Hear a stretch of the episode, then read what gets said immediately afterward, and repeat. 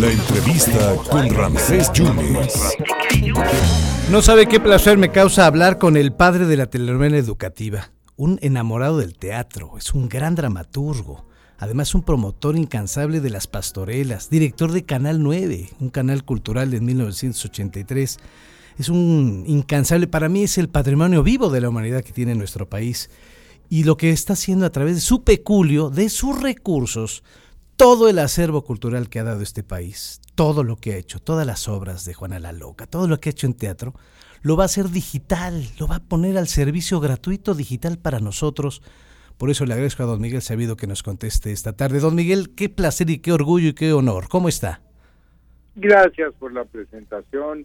Agradezco mucho eh, a ti y a todos los jarochitos a todos los jarochitos que están, a los que tanto quiero, como por ejemplo mi amiga Marisela Lara, que vive allá con ustedes, y mi amigo Ricardo Holmes. Pues estoy bien, estoy contento. Mañana en Bellas Artes será la presentación oficial de un sitio de internet que se llama Museo Miguel Sabido, que tiene una cantidad de joyas grabadas en videotape. Esto hay, según la Academia de la Lengua, un museo es un lugar donde se guardan los productos del ingenio humano. Claro, en el Louvre pues tenemos eh, pinturas, pero también hay museos de escultura, de cerámica, y este es un museo de grabaciones de televisión que se han digitalizado y que se pueden ver en un sitio de internet o en un canal de televisión o inclusive en un en un museo eh, normal con proyecciones. Así es que las 117 horas las voy a resumir en una en una hora, lo que es un trabajo enorme verdaderamente, por si tengo verdaderos tesoros. Mira, son cuatro secciones del museo. La primera es la reconstrucción del teatro indoeuropeo del siglo XVI, que es un orgullo para México que México haya tenido uno de los movimientos de teatro más importantes en la historia del mundo. Mentira de que no tenemos tradición teatral. Tenemos una maravillosa tradición teatral en el siglo XVI porque ahí se equilibran nuestras dos fuentes originales de cultura, la cultura occidental, por supuesto, eh, los españoles, y nuestras prodigiosas culturas mesoamericanas. Cuando ambas llegan a un equilibrio, entonces surgen productos estupendos de la identidad cultural mexicana. En especial, mi trabajo es sobre las ceremonias, sobre las ceremonias de México.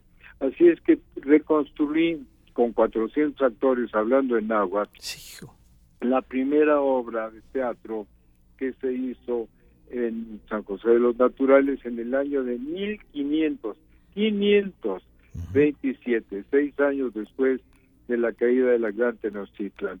Y bueno, también reconstruí en el atrio de Colman con 300 actores la adoración de los reyes y en, en, en general probé que hubo un gran teatro, eh, pero gran, grandioso, teatro evangelizador, teatro político y teatro catequista en Aguac, que dio origen a nuestro teatro ritual popular mexicano, que ustedes en Veracruz tienen verdaderas joyas que deberían conservar, ¿no? Así es. Y la segunda, la tercera parte del sitio que responde a la tesis de que las dos culturas deben estar en equilibrio, es el prodigioso siglo XX, el siglo de oro de la cultura mexicana, con testimonios de ochenteros que eh, sobrevivimos a ese siglo, que fue nuestro pues nuestro hábitat natural.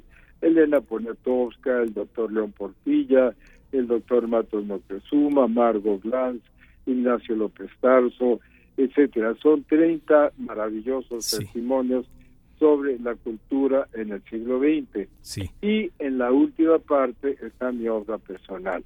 No está completa porque ya no me no. me alcanzaba en una hora, pero sí tenemos la grabación completa de Alma Muriel, que afortunadamente ya murió, de Juana la Loca, eh, de falsa crónica de Juana la Loca, sí. en la iglesia de Tepozotlán, eh, no, en la iglesia de San Agustín, eh, grabada hace 40 años.